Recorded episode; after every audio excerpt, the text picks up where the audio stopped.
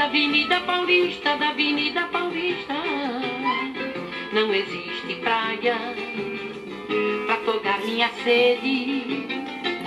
Eu encho a cara, eu picho a parede. Gosto de quem gosta de arriscar um sorriso. Olá, sou a Luana, aluna do Polo de Osasco, da Uninter, e estou no primeiro ano de bacharelado em História, curso que faz parte da área de Linguagens e Sociedade do Centro Universitário. Hoje vou trazer duas personagens femininas da cidade de São Paulo e o legado que deixaram. A escolha foi difícil. A princípio, quando soube da proposta em realizar o trabalho resgatando a memória de mulheres da cidade em que moro, o primeiro nome que veio foi de Pagu, personagem que admiro e que adoraria falar. Mas eu preferi trazer dois nomes que, particularmente para mim, eram desconhecidos. Peço desculpas se estarei pronunciando errado. Uma das minhas personagens é a Marina Coller Harcourt e a outra é Teodosina Rosário Ribeiro. Antes de iniciar a biografia delas e as atuações, eu gostaria de citar que durante essa minha pesquisa descobri um livro que traz a história de mulheres que deixaram sua marca na cidade de São Paulo e que tiveram a sua trajetória apagada. É o livro Hashtag Mulheres de SP, que foi lançado em meio à pandemia do ano passado. Apesar do longo período de invisibilidade feminina na disciplina histórica, após o movimento da contracultura nos anos 60, mudanças importantes na identificação dos sujeitos históricos foram desenvolvidas. A história das mulheres é um acréscimo à história geral, e a inserção da mulher como sujeito histórico traz à tona as numerosas contribuições nossas e abre novas perspectivas aos estudos da sociedade. Vamos começar falando da Marina, foi uma pesquisadora da área de ciências sociais com enfoque em mobilidade urbana e nos desafios enfrentados por nós mulheres.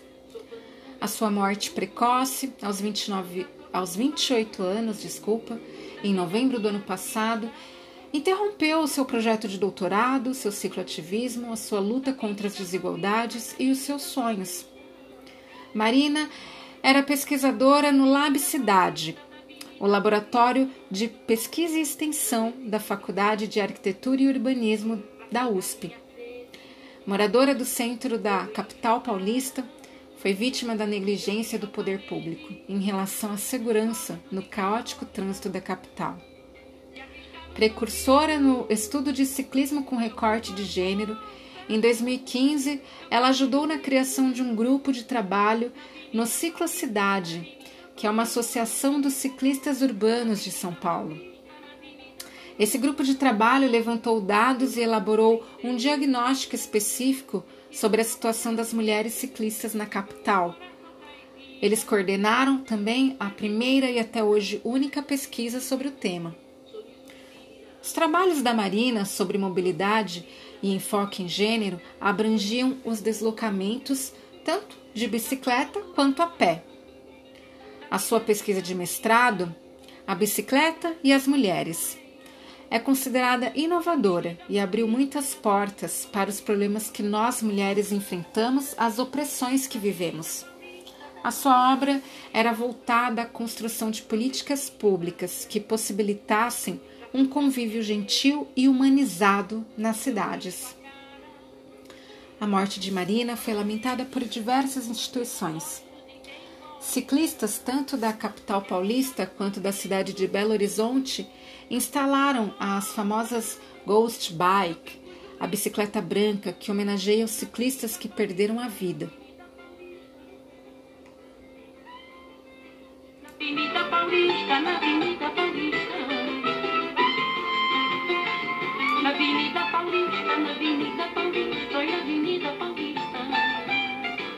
Avenida Paulista, na Avenida Paulista. Nossa outra personagem que vou falar agora é a senhora Teodosina Rosário Ribeiro. Foi professora diretora de escola, advogada e política. Nasceu no município de Barretos em 1930 e faleceu no ano passado também, em 22 de abril, aos 89 anos. Elegeu-se vereadora em 68 e foi a primeira mulher negra a ocupar uma vaga de deputada estadual nos anos 70. A sua luta era voltada às questões sociais, valorizando a cultura negra, a inclusão dos afrodescendentes e combatendo a discriminação racial. O seu discurso tinha como foco a mulher negra, que em sua fala sofre preconceito por ser mulher e por ser negra, ganha menos do que os homens e menos do que as mulheres brancas. Lamentava que nos seus mandatos o Brasil estivesse em uma ditadura, pois os vereadores e deputados estaduais tinham pouco poder. Após três mandatos, Teodosina não conseguiu se reeleger em 1982, mas continuou na vida pública e integrou a Comissão de Igualdade Racial da OAB de São Paulo, da qual se tornou membro consultora emérita.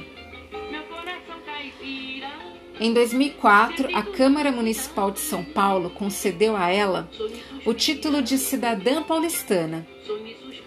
Em 2014, mais uma homenagem, agora da Assembleia Legislativa de São Paulo, que criou a medalha Teodosina Rosário Ribeiro, ofertada às mulheres ou entidades de mulheres que se destacarem na sociedade em razão de sua contribuição ao enfrentamento da discriminação racial e na defesa dos direitos das mulheres no Estado.